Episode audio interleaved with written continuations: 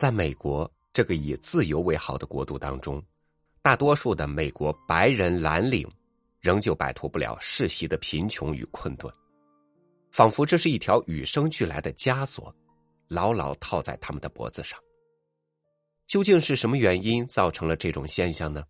新的一周，三六五读书微信公众号将要和您共读 J.D. 万斯的经典著作《乡下人的悲歌》，和您分享共读推荐：英雄不问出处，为生命本色喝彩。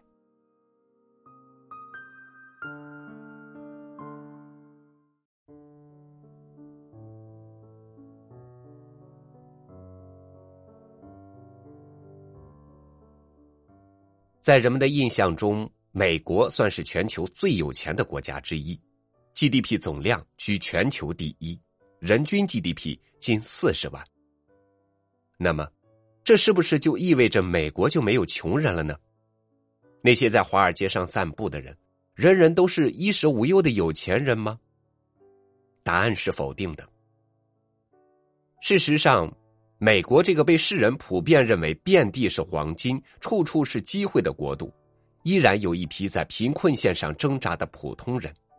他们和发展中国家甚至欠发达国家的人们一样，买不起名牌服饰，开不起豪华轿车，经常去超市抢购打折的商品，也会为一些小利争得面红耳赤，最终老相识也成陌路人。那么？人们不禁疑问：在美国，这些土生土长的社会底层工人阶级究竟是个什么样子？而社会、地区和阶层衰落，又会给一生下来就深陷其中的人们带来怎样的影响？一位出身于社会底层的美国人，通过自身努力实现了向中产阶级的跨越，这其中又付出了什么？为什么他能够在众人中脱颖而出？在传统意义上，成功实现一代人向上流动的标志。下一周就让我们一起来共读杰蒂万斯的回忆录《乡下人的悲歌》。这是一本全美百万级畅销书。这本书出版以后，迅速横扫美国各大畅销书榜。它连续超过三十四周雄居《纽约时报》畅销书榜，并登顶榜首。而且接连荣获《华盛顿邮报》年度图书首位，《时代周刊》十佳非虚构图书，美国亚马逊年度编辑推荐图书等殊荣。此外，这本书还得到了彼得·泰尔、蔡梅尔、格里高利·曼昆等美国政界、学术界、投资界大咖以及美国数百万传媒倾力推荐，在比尔·盖茨私人夏季书单中评为一本伟大的书。好莱坞传奇，曾经导演《天使与魔鬼》《达芬奇密码》的朗·霍华德将知道《乡下人的悲歌》电影版。事实上，这本书绝不止励志传奇，它是一曲忧伤的老情歌，轻轻的哼唱低吟，既唱给自己，又唱给亲人，还唱给过去的岁月。万斯的阿姨、叔叔、姐姐。还有最重要的妈妈，每个人都长期的与生活做斗争，与贫穷、酗酒、暴力、愚昧、毒品对抗，时而淹没，时而沉浮。而万斯是这个城市移民家族的第三代，他的亲人们用了几十年的时间，缩窄了文化的鸿沟，最终借助教育达到了身份的跃升。它是一种必然性和偶然性的完美统一。这本书的作者杰蒂·万斯有很多身份：生长在铁锈地带的穷小子，留守儿童，前海军陆战队队员，耶鲁大学法学院的毕业生，希拉里和克林顿的校友，目前在硅谷一家投资公司任管理职务。用中国人熟知的一句话“逆袭成功的凤凰男”来形容万斯，应该说是恰如其分。在这本乡下人的悲歌中，杰蒂万斯告诉我们：英雄不问出处。对于一个成功者来说，出身并不重要，自身的努力和对目标孜孜不倦的追求，才是胜败的决定性因素。那么在接下来的一周里，我们将通过七个部分和您来分享这本书。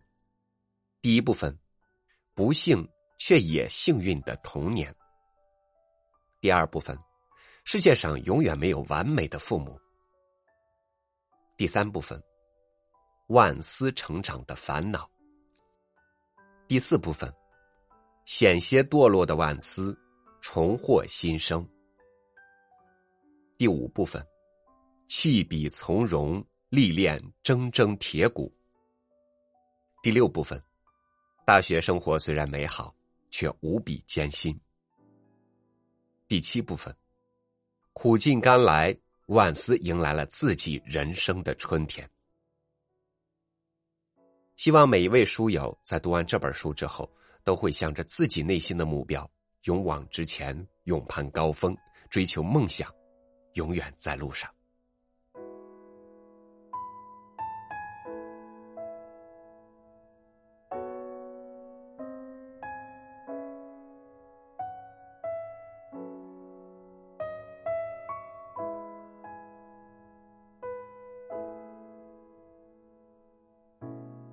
这本书通过作者真实的故事告诉我们：出身贫寒，不是我们轻言放弃的理由。只有真正的强者，才能笑到最后。感谢您收听我的分享，欢迎您关注微信公众号“三六五读书”，和我们一起阅读这本《乡下人的悲歌》，让我们一起努力去做一个主宰自己命运的人。我是超宇，明天见。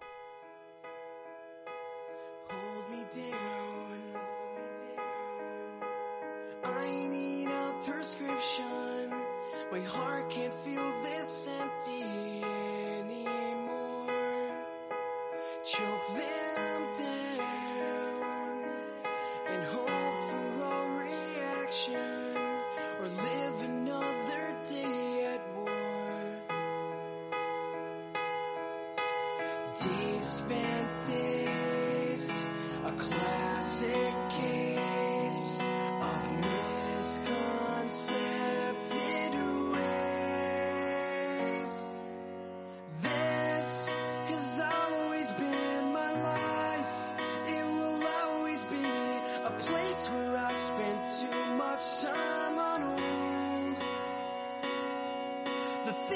I've done and said each day keep haunting every move I make. So I'll keep walking, searching for control down this futile